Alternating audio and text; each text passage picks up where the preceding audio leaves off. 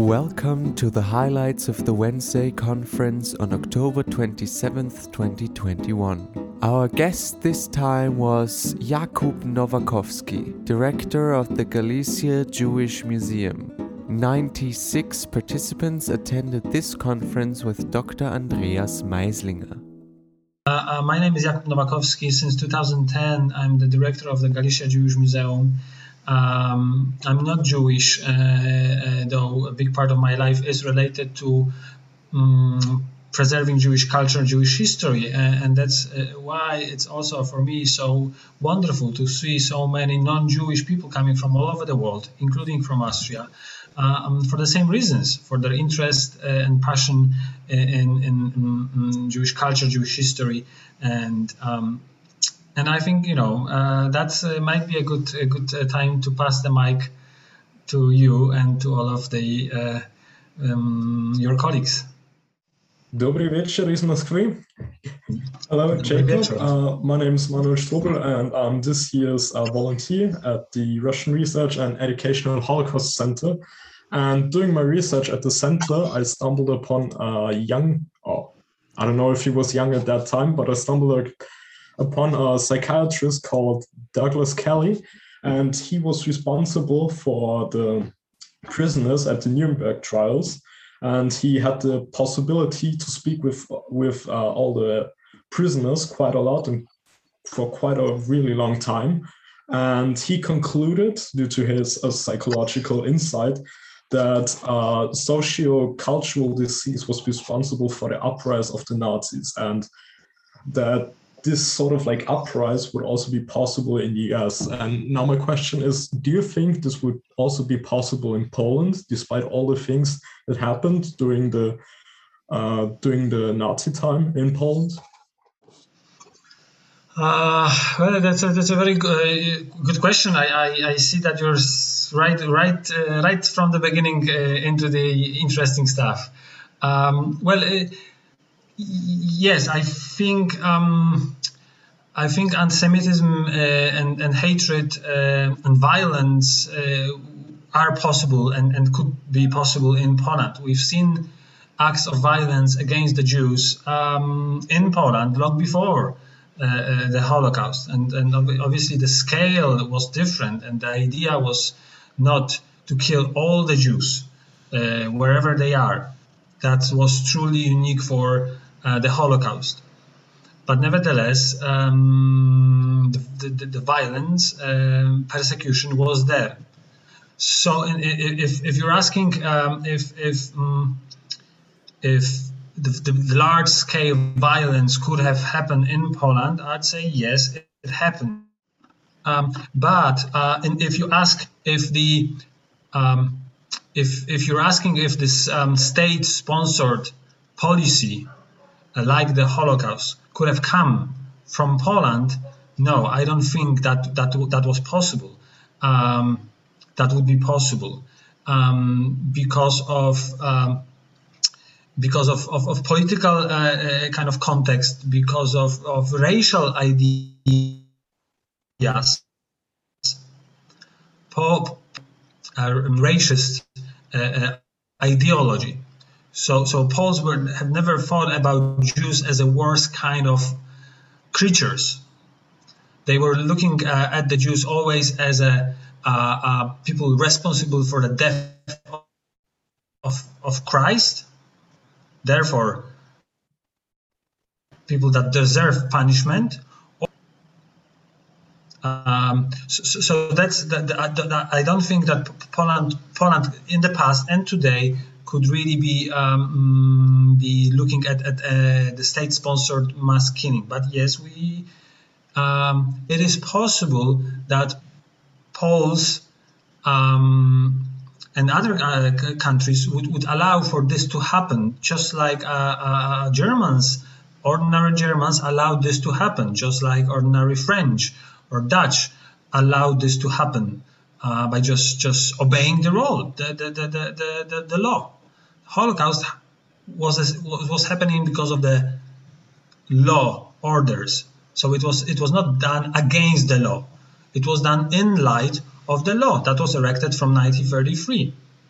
Uh, and so the problem is how to not uh, to allow such laws to be created and how um, not to obey those laws even if they are uh, introduced. Um, how do you think should the Jewish history be presented to fit modern standards and to, um, yeah, to to that the whole picture can be seen?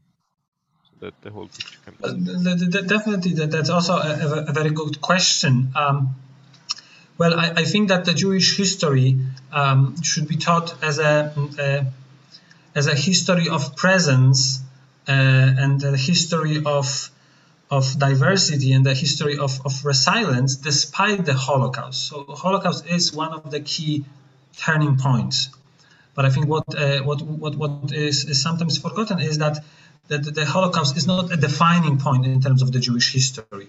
I mean, uh, uh I think that the, the Holocaust um, is is is more about is, is the Holocaust lesson perhaps should be less about the Jews who are the victims and more about us who are the perpetrators. So the Holocaust lesson should be uh, should be taught more by us, because uh, the trick is not. And I think that I mentioned that to Felix and Carolina just just a couple of days ago. The trick is not how not to become a victim. Not it, the trick is is not how to become this one that is persecuted, but the the true uh, goal of what we do is how not to become a perpetrator how not to become the one that is persecuting the others, the other that are weaker, uh, that need our help. So um, definitely, Holocaust um, Holocaust uh, is being used today in, in different ways, also by politicians as a, as a tool, as a tool in, in their political struggle, and we see it in Poland, we see it also in Israel. Um, and there is a, a temptation to, to, to, to be using Holocaust as a as a defining point or uh, to use the Holocaust as a um, explanation of certain actions that are happening today uh, um, by some of those politicians. And that should not be, be happening. So I think certainly Holocaust is an extremely important part of our common history. Not only Jewish history, because Holocaust not happened because of the Jews. Holocaust happened because of us that were um, mm, us as a Europeans, us uh, uh, uh, as Germans, us as Poles, as Austrians, are us as, as a nations, as a people that either were complicit or allowed this to happen or were witnessing it. So this is certainly something that is terribly important. But yes, the, the, the, history of the Jews should include the pre-Holocaust uh, um, era and and and uh, uh, um, the, the, the, Holocaust times, but also how the Jewish world, how the Jewish communities um, were recreated after the Holocaust. And, and, Poland may be a good example uh, of, of, of, a place that is so heavily scarred with the Holocaust marks, and yet is becoming a home to the growing Jewish community. And my question is, what is the biggest misconception of, about Jewish Polish history? Uh, that's a good, good, good question and a tricky one. Um, well, uh, I think that there, there would be. Um, I don't know if there's one misconception. I think that um, there are at least, if we look looking for a major misconceptions, I think that there are at least two of them. One misconception uh, would, would, would be very visible among the non-Jewish Poles this is this this kind of a, a, a very positive picture that we in Poland created for ourselves. This miscon- misconception would would would be um, describing a, a, um, very peaceful cohabitation of the Jews and the Poles throughout the centuries.